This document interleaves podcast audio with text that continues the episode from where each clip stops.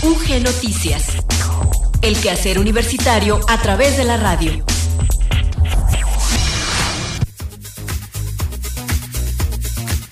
Muy buenas tardes, muchas gracias por seguir en la sintonía de Radio Universidad de Guanajuato. Damos inicio a la emisión de este miércoles 16 de marzo de 2022 de UG Noticias.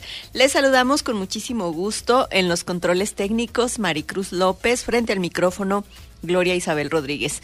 Les recordamos que transmitimos en cuatro frecuencias, en la amplitud modulada en el 970 en Guanajuato Capital y en esta misma ciudad, pero en la frecuencia modulada nos pueden sintonizar en el 100.7. También en frecuencia modulada nos escuchan en el 91.1 en León y en el 91.3 en San Miguel de Allende pero además es posible que nos sigan a través de nuestra transmisión digital, a través de nuestro portal en internet www.radiouniversidad.ugto.mx y por supuesto está disponible nuestra aplicación gratuita para dispositivos móviles Android y iOS, radio y televisión UG. Vamos a iniciar con el avance informativo y después les vamos a presentar la efeméride del día.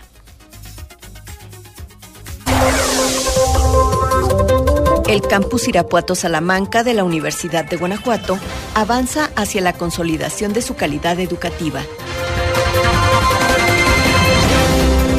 El Cuerpo Académico Democracia, Sociedad Civil y Libertades de la División de Derecho, Política y Gobierno del Campus Guanajuato tiene abiertas las inscripciones al Diplomado Virtual Gestión y Proyectos con Perspectiva de Género e Interseccionalidad, el cual dará inicio el próximo 25 de marzo. Con tres puestas en escena producidas en nuestra entidad, Guanajuato se sumará por primera vez al gran maratón de teatro para niñas, niños y jóvenes que desde hace más de una década se realiza en México para celebrar el Día Mundial del Teatro para la Infancia y la Juventud. En deportes, los selectivos femenil y varonil Abejas UG de rugby lograron avanzar a la etapa regional de la Universidad 2022.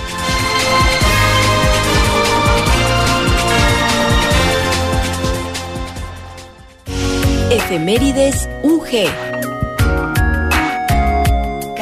al 20 de marzo, Semana Mundial de la Sal. Este marzo, en la semana del 14 al 20, se celebra mundialmente la Semana de Sensibilización sobre el Consumo de Sal, con el objetivo de contribuir a concientizarnos sobre el consumo excesivo de sal y su impacto en la salud, especialmente en la salud cardiovascular. Este 2022, con el lema Libérate del exceso de sal, se pretende invitar a identificar cómo son nuestros hábitos con respecto al consumo de sal y modificarlos. Según la Organización Mundial de la Salud, en el mundo consumimos en promedio el doble de sal recomendada de 5 gramos al día. El agregado de sal a los alimentos y el gusto al que estamos habituados se origina desde nuestra temprana infancia en relación con los alimentos que consumimos. Esto por una parte nos da la oportunidad de generar en nuestras niñas y niños hábitos de consumo de alimentos con poca sal y por otra parte es una oportunidad de revisar cómo han sido nuestros hábitos de consumo de sal y la preparación de alimentos en nuestra vida en general, porque muchas veces tendemos a repetir patrones de alimentación que no necesariamente son los que más benefician nuestra salud. El consumo excesivo de sal está asociado a cifras elevadas de presión arterial. La presión arterial elevada es una enfermedad en sí misma y es a su vez un factor de riesgo para otras enfermedades del sistema cardiovascular, del riñón y del cerebro. La sal está compuesta por cerca de un 40% de sodio y el resto cloro. El sodio también se encuentra en los alimentos naturales, en varios compuestos culinarios y es un elemento, ion, que participa en varias funciones en el organismo. El exceso de este sodio, como de otros iones, puede ser difícil de eliminar e ir causando deterioro en las funciones vitales sin que esto sea percibido. Así se asocia al exceso de sodio con la presión arterial elevada y otros trastornos de salud. A través de estudios de la Organización Mundial de la Salud, se ha podido establecer un máximo de ingesta diaria de sodio más o menos segura para personas sanas que de mantenerse no predispondría a enfermarnos Este límite máximo para personas sin patologías se estableció en 2.000 miligramos de sodio y siendo la sal y los productos que lo contienen las principales fuentes de sodio, se calculó que equivalen a 5 gramos de sal. Consumir demasiada sal es un problema en el mundo, aunque no se tenga presión elevada. Se estima que se ingieren al día cerca de 10 gramos, casi el doble de la recomendación de la Organización Mundial de la Salud. Este sodio al día proviene de los productos envasados o procesados que consumimos o los usamos como ingredientes como caldo en cubos o deshidratado, salsas como mayonesa, soya, ketchup, fiambres, quesos, masas de tarta y otros saborizantes con sal. Las comidas fuera del hogar, pan y productos de panadería y claro, la sal del salero que agregamos al cocinar y en el plato.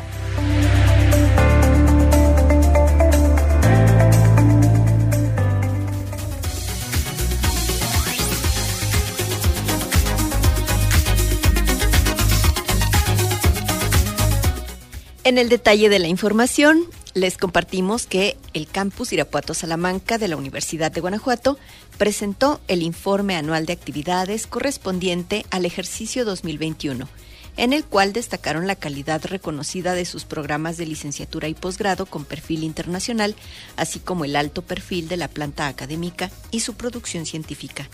El informe anual de actividades 2021 se integró en tres ejes, rumbo académico, cohesión institucional y gestión sustentable. Entre los principales logros alcanzados se encuentran la sistematización y digitalización de los servicios de asuntos escolares, las actividades de internacionalización del personal docente y comunidad estudiantil, así como los premios y reconocimientos a nivel estatal, nacional e internacional que obtuvieron las y los integrantes de la comunidad universitaria. En comparativa con el 2020, el campus Irapuato Salamanca incrementó el número de profesoras y profesores con grado de doctorado, el número de investigadoras e investigadores nacionales, así como las y los profesores con perfil PRODEP, uno de los indicadores de capacidad académica que refleja el grado de profesionalización de la plantilla docente, lo cual impacta directamente en la calidad de la enseñanza en los programas educativos.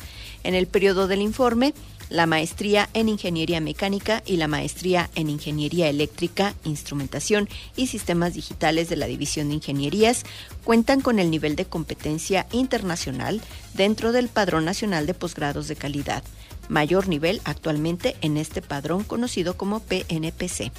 Mediante el campus digital se atendió a la matrícula en modalidad virtual, híbrida y semipresencial Además, la oferta de educación continua permaneció en modalidad virtual. El rector del campus Irapuato Salamanca, doctor Armando Gallegos Muñoz, agradeció el desempeño de las y los integrantes de una comunidad que sumó todos sus esfuerzos para ayudar en los procesos formativos de las y los estudiantes que confían en esta casa de estudios.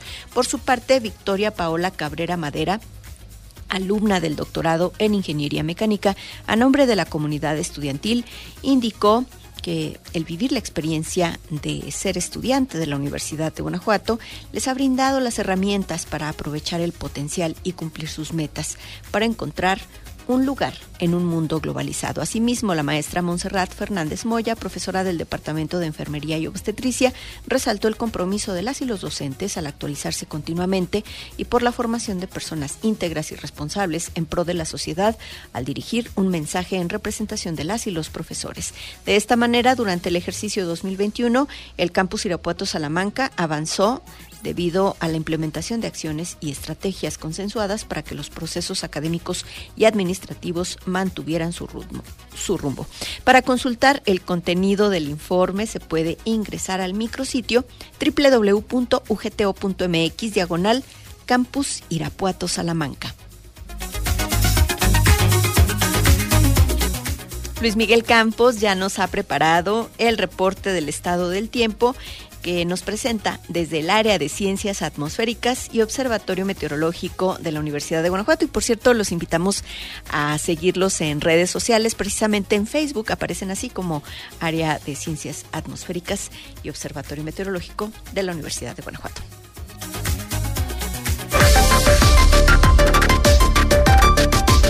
¿Qué tal amigos de Radio Universidad? Excelente tarde, pues mitad de semana y también mucho viento y calor. Por efectos de una corriente en chorro subtropical sobre el centro del país, en el estado se espera mañana fría, Hacia las zonas serranas, las temperaturas mínimas oscilarán de los 6 a los 8 grados Celsius, mientras que en el resto de la entidad serán de 8 a 10 grados. Las temperaturas máximas oscilarán entre los 28 y los 30 grados en municipios del centro del territorio y en el resto de las mismas serán de los 26 a 28 grados, un poco más fresco. Durante el día las rachas máximas de viento tendrán una velocidad probable de 30 a 40 kilómetros por hora y en forma más notoria la zona norte de nuestro estado. Las temperaturas máximas y mínimas probables en algunas ciudades del mismo. San Miguel de Allende tiene esta tarde 27 grados y 10 de mínima para mañana. Salvatierra 28 con 10 de mínima. Jerecuaro 27 y 10 de mínima.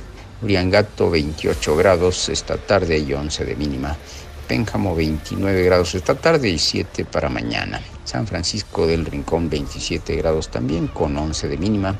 San Diego de la Unión también 27, pero un poco más fresca la mañana con 8 grados.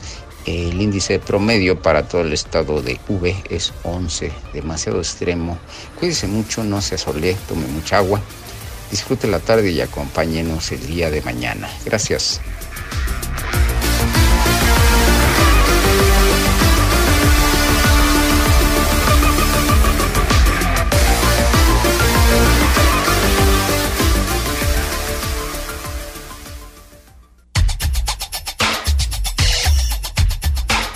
Entrevista UG.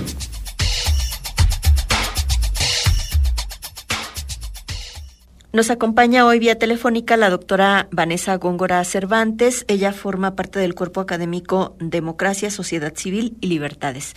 Y precisamente este cuerpo académico tiene una convocatoria al Diplomado Virtual Gestión y Proyectos con Perspectiva de Género e Interseccionalidad. Y justamente para hablarnos al respecto es que hoy estás con nosotros, Vanessa. Bienvenida. Muchas gracias, muy buen día, Gloria. Gracias por permitirme difundir este proyecto que nos tiene muy emocionados y emocionadas sobre todo porque combina dos tópicos que son sumamente necesarios y bueno, sobre los que has trabajado bastante, que tiene que ver con el género y ya de manera más reciente la interseccionalidad y la necesidad justamente de que esto forme parte de nuestra nueva forma de vivir, ¿no? De la vida cotidiana, que se vaya insertando poco a poco. Claro, es como una especie, ya lo vemos, de obligación, sobre todo en ciertos espacios, estos espacios en los que nosotros estamos mencionando, pues el campo profesional del propio diplomado que podría actualizarse. Me refiero, por ejemplo, a las organizaciones en sentido amplio, tanto públicas como entendidas como gubernamentales, pero también organizaciones de la sociedad civil, organizaciones incluso privadas como las empresas, porque creemos que es obligatorio tener una noción de perspectiva de género, ya está en el marco normativo, hay compromisos internacionales que México ha ratificado y que pues requieren precisamente tener una visión de perspectiva de género y esta que es de interseccionalidad que poco a poco va abarcando pues un gran interés referente a los proyectos y a la gestión que tiene que ver, como ya lo hemos mencionado tal vez en otras ocasiones contigo aquí en radio, sobre la importancia de no solamente ver la desigualdad, la discriminación y violencia en razón de género, sino también entender estas interseccionalidades, es decir, cuando tenemos que ver la razón de raza, de clase social, de orientación e identidad de género que pueden hacer la experiencia de violencia una pues experiencia muy particular, no solamente para mujeres, sino para otras personas también. Y bueno, me imagino, Vanessa, tú me podrás decir más al respecto, que esta gestión de los proyectos pues inicia desde su formulación, incluso en el lenguaje. Sí, sí, y, bueno, pues esas son cosas que nosotros queremos abarcar en el diplomado. Desde los años 90 hay un gran énfasis en el tema de que haya cambios y transformaciones en la cultura institucional, vamos a ponerlo con ese término que es muy utilizado también en la teoría de género, ¿no? Esa cultura institucional que como tú mencionas puede darse desde la manera en cómo nos comunicamos, eh, cómo plasmamos las ideas, cómo nosotros nos referimos a las personas dentro de las organizaciones y que pues de alguna manera reproduce esos roles, esos estereotipos de género. Entonces, desde la manera en que nosotros plasmamos nuestras ideas, desde la manera en cómo nosotros orientamos los proyectos o realizamos las estrategias organizacionales para poder cumplir una meta, para poder lograr un objetivo, ahí tenemos nosotros que ser muy conscientes que podemos caer en esto, en la reproducción de los estereotipos, de los roles de género, podemos estar perpetuando maneras de discriminar, formas de discriminación y de desigualdad, como pues las, las brechas que ya muchas conocemos, como las brechas eh, salariales, ¿no? En los puestos de toma de decisiones, que las mujeres es muy complicado que puedan llegar. Entonces, todo esto a nosotros nos parece fundamental que eh, podamos dar algunos conocimientos básicos, pero también herramientas para poder cambiar ese entorno organizacional, para poder transformar esa cultura organizacional. ¿Para quiénes ustedes consideran que pudiera resultar de interés? Yo entiendo que todavía falta mucho por hacer, tanto en las instituciones públicas como en las privadas, pero pues hay ciertas áreas, ¿no? Que son las que deberían empezar a incorporar este tipo de visiones dentro de la gestión de los proyectos. Fíjate que este proyecto en particular está impulsado por un grupo de estudiantes de la carrera de ciencia política que se acercaron a nosotras, a nosotros, para pedir y solicitar precisamente un programa de actualización disciplinar, porque ellos se dieron cuenta ya eh, casi al salir, ¿no? Al estar egresando de su carrera, que eh, necesitaban mayores conocimientos y esto herramientas con perspectiva de género. Ya de cara a la inserción al campo laboral, se dieron cuenta que era muy importante conocer de las políticas públicas con perspectiva de género, de saber sobre los avances en el marco normativo de derechos humanos de las mujeres, también todos los cambios que ha acarreado la adopción del principio de paridad de género a nivel constitucional, por ejemplo, en materia electoral. Entonces, ellos lo sintieron, ellas y ellos lo sintieron como una necesidad de actualización muy importante de interés para poderse insertar al campo laboral. Y por ahí va nuestra propuesta de este diplomado, que sería, por ejemplo, para la gente que está egresando o que ya egresó de ciencia política, que está en las áreas gubernamentales, por ejemplo, también en los espacios legislativos, en partidos políticos, en las áreas, por ejemplo, de gestión electoral, como los institutos electorales o los tribunales también. También, sobre todo, hemos dado como este espacio eh, específico también en una parte del bloque temático, ¿no? Del, del diplomado, a también a pensar desde las organizaciones como te comentaba, de la sociedad civil, que están orientados a los derechos de las mujeres, pero también a las empresas. Nos pareció que sería importante poder apoyar a aquellas empresas o organizaciones desde el ámbito privado que están interesados en desarrollar políticas que tengan perspectiva de género, no solamente mirando a, su, a sus clientes, sino también mirando a sus propias trabajadoras. Y pues por eso nosotros ponemos todo este público, perfil de las aspirantes y de los aspirantes que podrían estar interesados. Decimos carreras afines tanto asuntos electorales, legislativos, así como de políticas públicas o políticas privadas que requirieran una mirada con perspectiva de género interseccional. Esto ya sería como la aplicación, la práctica de todo lo que nos rodea en términos de información que tiene que ver con esta perspectiva de género y en este caso también con la interseccionalidad. Sí, la idea del diplomado es que sea muy práctico. Nosotros hemos hecho una evaluación derivado de la experiencia que tenemos tanto en las aulas en la Universidad de Guanajuato, en las materias que hemos dado, pero también con las capacitaciones que nos ha tocado desarrollar en otros espacios, por ejemplo, con partidos políticos, con áreas gubernamentales.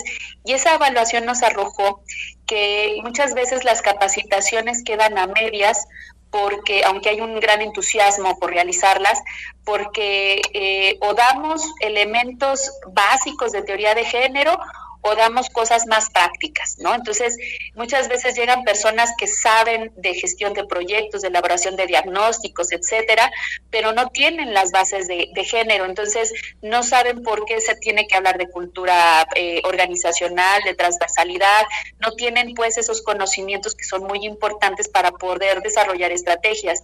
O por el otro lado, pueden tener ya un avance importante, autodidáctica prácticamente, sobre teoría de género, teoría feminista, como las generaciones nuevas de estudiantes. Sin embargo, les faltan más herramientas para poder plasmar de una manera práctica, real, esas eh, grandes demandas, esas grandes expectativas que se tienen para poder hablar de los derechos de las mujeres en proyectos y en estrategias organizacionales. ¿Qué temáticas van a abordar, Vanessa, o cómo está dividido el diplomado en módulos? Platícanos más detalles al respecto. Sí, nosotros lo pensamos en bloques como te comentaba, un bloque teórico que pueda dar todos estos conocimientos mínimos pero suficientes sobre eh, teoría feminista, teoría de género, la perspectiva de género, por ejemplo, hablar de violencia desde una perspectiva jurídica, pero también psicológica, hablar del el tema de diversidad sexual, todo esto, eh, esta problemática, por ejemplo, de la homofobia, eh, sobre masculinidades y también introducir esta noción muy importante de interseccionalidad desde la de los feminismos del sur, por ejemplo, de los feminismos de América Latina o los que se nombran como subalternos.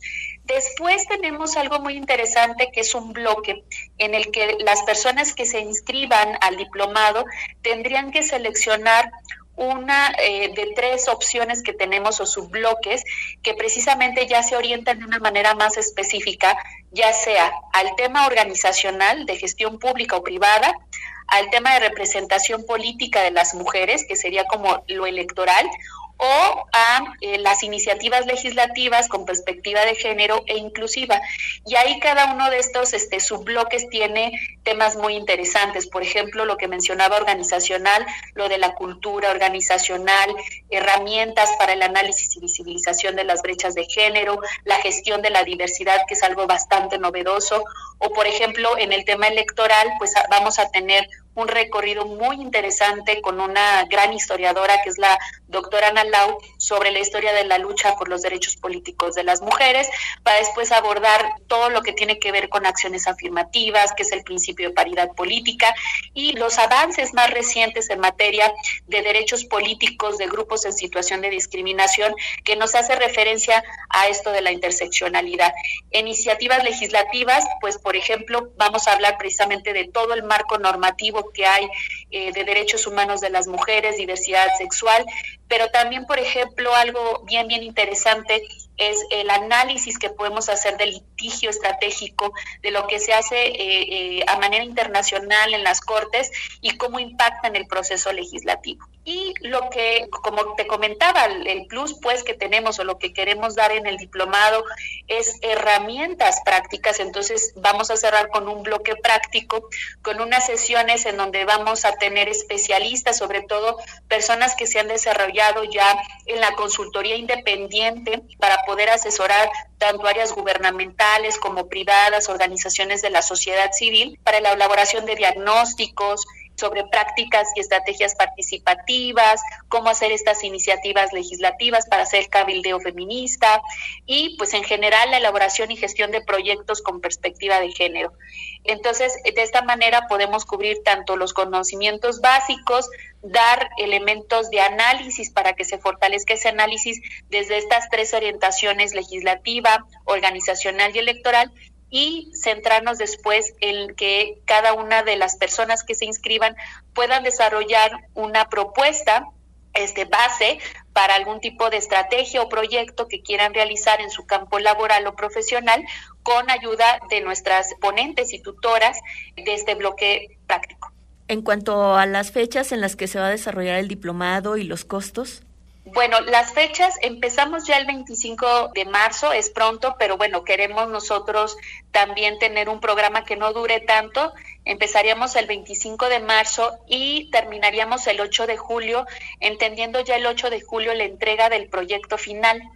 El diplomado se dará los días viernes y sábado, los viernes de 3 a 8 de la noche y los sábados de 9 a 2 de la tarde son 5 horas, pero bueno, este es un diplomado pues de calidad con grandes ponentes y bueno, pues ahí podremos considerar actividades para que no sea tan pesado. Repito, este es un diplomado virtual y el costo del diplomado pues es bastante accesible considerando la oferta del mercado, es de 8 mil pesos por persona que pues se deberá solventar en el momento de la inscripción. Se han manejado muchos diplomados como una opción de titulación también, ¿es el caso?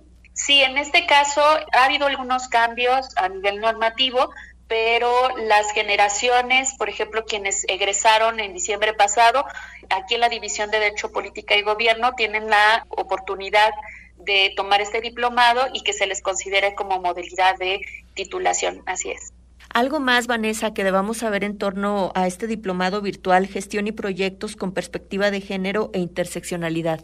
Sí, pues yo quiero invitarles a, que consideren este como una opción de actualización disciplinar. Tenemos 24 ponentes que vienen de instituciones de educación superior del país, ¿no? De la Ciudad de México, de San Luis Potosí, pero también, por ejemplo, tenemos la gran experiencia de personas que están en áreas como el Instituto Belisario Domínguez, esta área de investigación del Senado de la República, también, por ejemplo, la magistrada presidenta del Tribunal Electoral del Estado de Guanajuato, y algo bien interesante es que también estamos sumando como ponentes y como tutoras, porque vamos a tener tutoras que apoyen con las labores de, de las personas que sean las estudiantes, a egresadas que fueron estudiantes de ciencia política pero que ya saben pues cómo han tenido que enfrentar ese campo laboral con perspectiva de género y saben por dónde va como esa necesidad y ese interés eh, eh, en el diplomado, ¿no? En las temáticas del diplomado. Entonces estamos muy contentas de tener pues toda esta planta docente muy equilibrada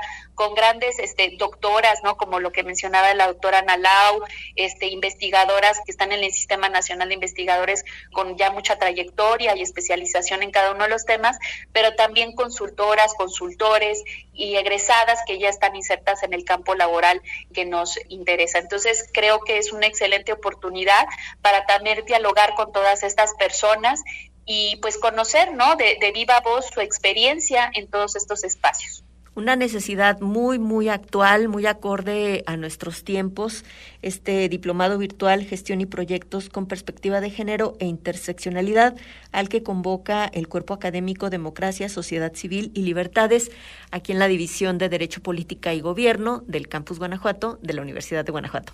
Gracias, doctora Vanessa Góngora Cervantes, por hablarnos acerca de esta opción de educación continua, pero sobre todo de actualización. Gracias por acompañarnos aquí en radio. Al contrario, muchas gracias, Gloria. Hugo Gamba nos informa de la participación de Guanajuato por primera vez en el Gran Maratón de Teatro para Niñas, Niños y Jóvenes, un evento que ya tiene pues más de una década que se realiza eh, y que se ha hecho para celebrar el Día Mundial de Teatro para la Infancia y la Juventud, pero por primera vez el estado de Guanajuato se suma a este circuito y bueno, pues vamos a escuchar a Hugo Gamba que nos tiene los detalles al respecto. Cultura UG. Con tres puestas en escena producidas en nuestra entidad, Guanajuato se sumará por primera vez al gran maratón de teatro para niñas, niños y jóvenes que desde hace más de una década se realiza en nuestro país para celebrar el Día Mundial del Teatro para la Infancia y la Juventud. Con base en lo anterior es que la obra La pequeña sirenita de líquido colectivo, la representación Ombligos Brillantes del colectivo Mínimo Cuerpo y la obra Has visto el Pacífico, una coproducción del Festival Internacional Cervantino, el Instituto Estatal de la Cultura y la compañía Teatro en Fuga, se estrenarán en funciones gratuitas en los municipios de León y Purísima del Rincón este sábado 19 y domingo 20 de marzo el Instituto Estatal de la Cultura y el Instituto Cultural de León serán anfitriones de la programación guanajuatense del Gran Maratón de Teatro para Niños, Niñas y Jóvenes que a nivel nacional reunirá más de 80 funciones en todos los estados de nuestro país, además de 20 puestas en escena y 31 funciones tan solo en la Ciudad de México en una magna celebración convocada por el Instituto Nacional de Bellas Artes a través de su Coordinación Nacional de Teatro. Sobre el Día Mundial del Teatro para la Infancia y la Juventud, recordar que se conmemora cada 20 de marzo desde hace más de una década como resultado de una propuesta realizada por la Asociación Internacional de Teatro para la Infancia y la Juventud. Hasta ahora, esta conmemoración se había concentrado en la Ciudad de México, pero esto cambia a partir de esta la edición número 14 del Gran Maratón de Teatro para niñas, niños y jóvenes. El Instituto Cultural de León será el anfitrión de las dos primeras puestas en escena del programa, La Pequeña Sirenita y Ombligos Brillantes, que se presentarán el sábado 19 en el Parque Chapalita de León y el domingo 20 en el Teatro María Griver, respectivamente.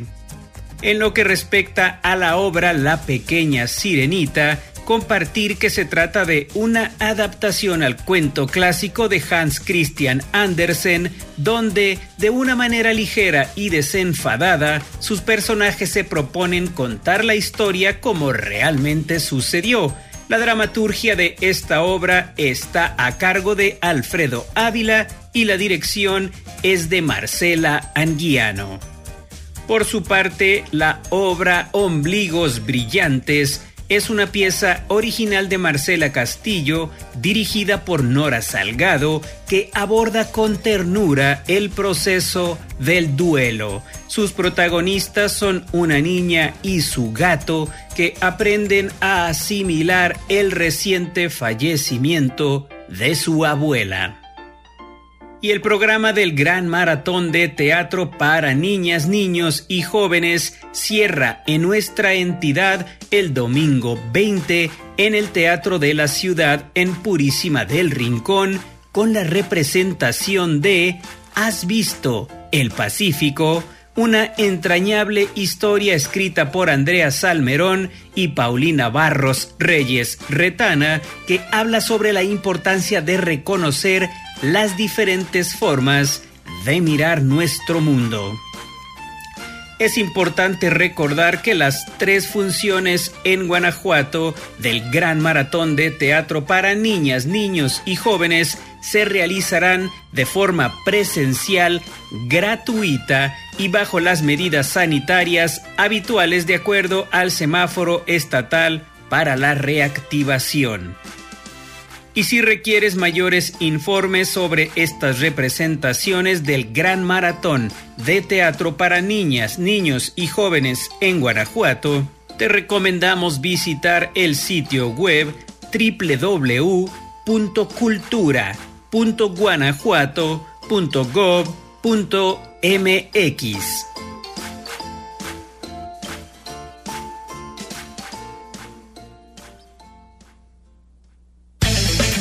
Deportes, UG.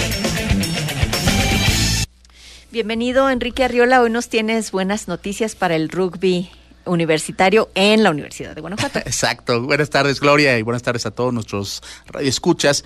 Fíjate que eh, dentro de estos procesos de eliminatorias estatales que se están llevando a cabo en estas últimas semanas, donde los selectivos abejas UG están participando en 17 disciplinas, una de ellas efectivamente fue el rugby en su modalidad de rugby sevens, es decir, de siete jugadores, como es una competencia que tiene de hecho poco tiempo jugándose a nivel universiada. Y el sábado pasado los selectivos femenil y varonil abejas UG lograron su clasificación a la etapa regional del certamen. La eliminatoria de este deporte se realizó aquí en nuestra casa de estudios en el campo Noria Alta de la sede de ese mismo nombre en las afueras de la ciudad de Guanajuato y ahí estos equipos que dirige el profesor Juan Carlos Pérez lograron esta clasificación para ahora eh, disputar la fase regional de esta universidad. Hay que explicar que, bueno, eh, luego de que se realizan las eliminatorias por cada deporte en estos procesos, se clasifican dos equipos en materia de deportes de conjunto y después se miden a otras regiones, que ya lo hemos también platicado aquí. Son, en el caso de Guanajuato se mide entre las regiones de Aguascalientes, de Querétaro y de San Luis Potosí. Y en ese sentido, bueno, Abejas ahora en el caso del Rugby Sevens estará midiéndose a equipos de esas regiones. Y sobre este tema pudimos platicar con el coach de, los equipos, que es el profesor Juan Carlos Pérez, y en particular eh, preguntamos sobre el nivel que tiene la región. Hay equipos muy fuertes, sobre todo en el ámbito del estado de Querétaro. Hay equipos como es el caso de la Universidad Anáhuac, Campus Querétaro, o la Universidad Arkansas State, Campus Querétaro, que tienen un nivel eh, de primera, ¿no? Es de lo mejor que hay en el país. Y si te parece, Gloria, vamos a escuchar lo que al respecto nos comenta el propio entrenador de rugby de la UG, el profesor Juan Carlos Pérez.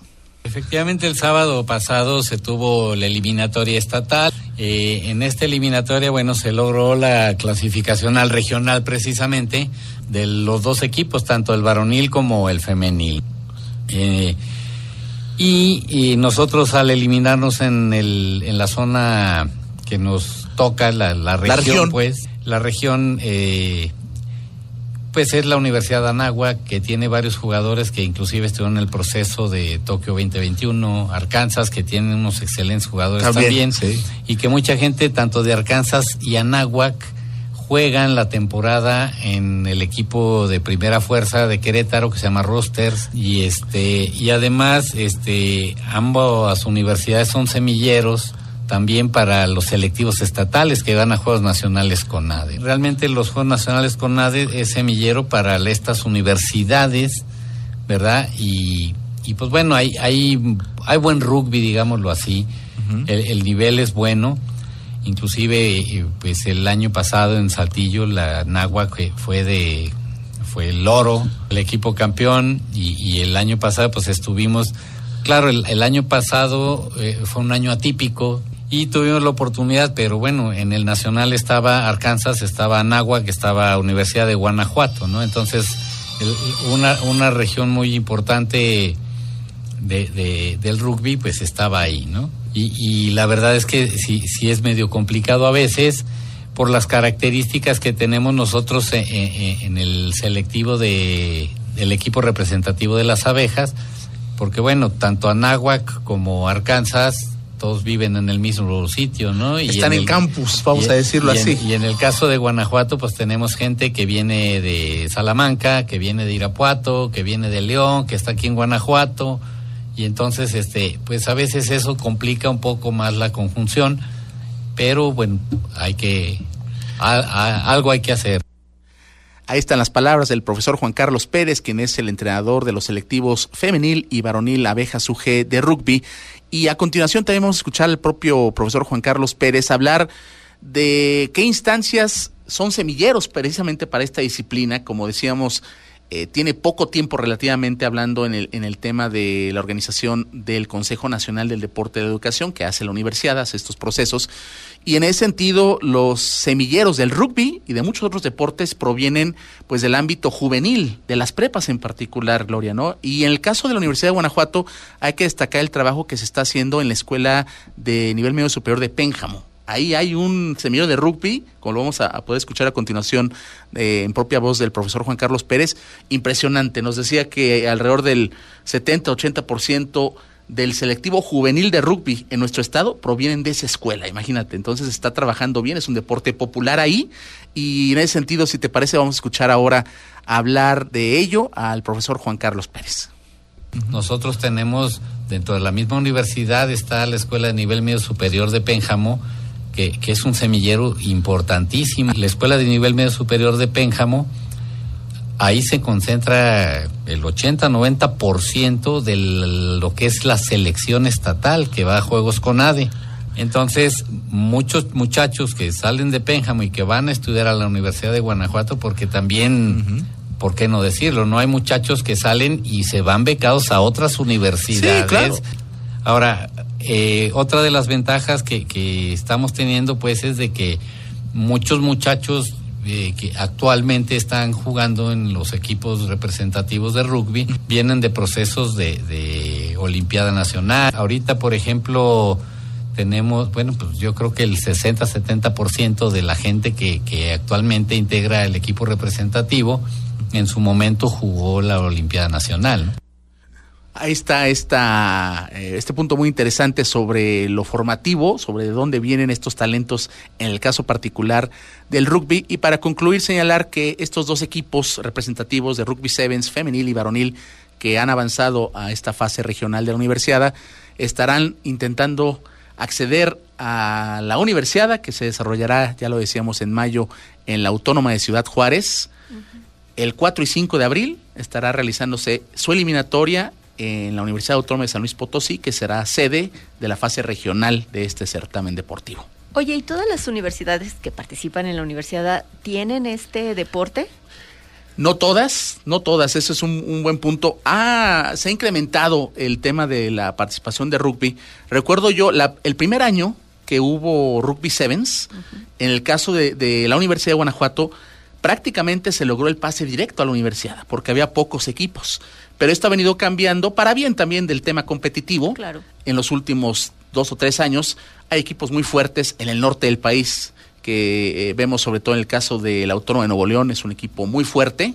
Y ya platicamos el caso de estas otras dos universidades, por ejemplo, de Querétaro, que, que son los equipos a vencer para llegar al Nacional. Ahí está el tema ahora para este selectivo Abejas, cuando dispute la etapa regional estos trabucos que decíamos alimentan equipos de primera división del rugby del país, son los equipos a vencer. Es complicado, pero bueno, hay que jugar. Es como el hijo único, ¿no? Eres mi favorito. Eres mi favorito. Exactamente, Necesita haber más competencia. Exacto. Bueno, pues muchísimas gracias por esta información. Agradecerte, Enrique Arriola. Gracias. Así como a Maricruz López en los controles técnicos, también a Hugo Gamba y a Luis Miguel Campos. Gracias porque es posible con su trabajo este informativo que por hoy bueno, pues ya lo terminamos. Desde el micrófono, Gloria Isabel Rodríguez, les agradezco su compañía. Por supuesto, les invito a seguir en la sintonía de Radio Universidad de Guanajuato y les esperamos de nueva cuenta mañana en este mismo espacio. Que se la pasen muy bien en esta tarde y bueno, pues hasta mañana.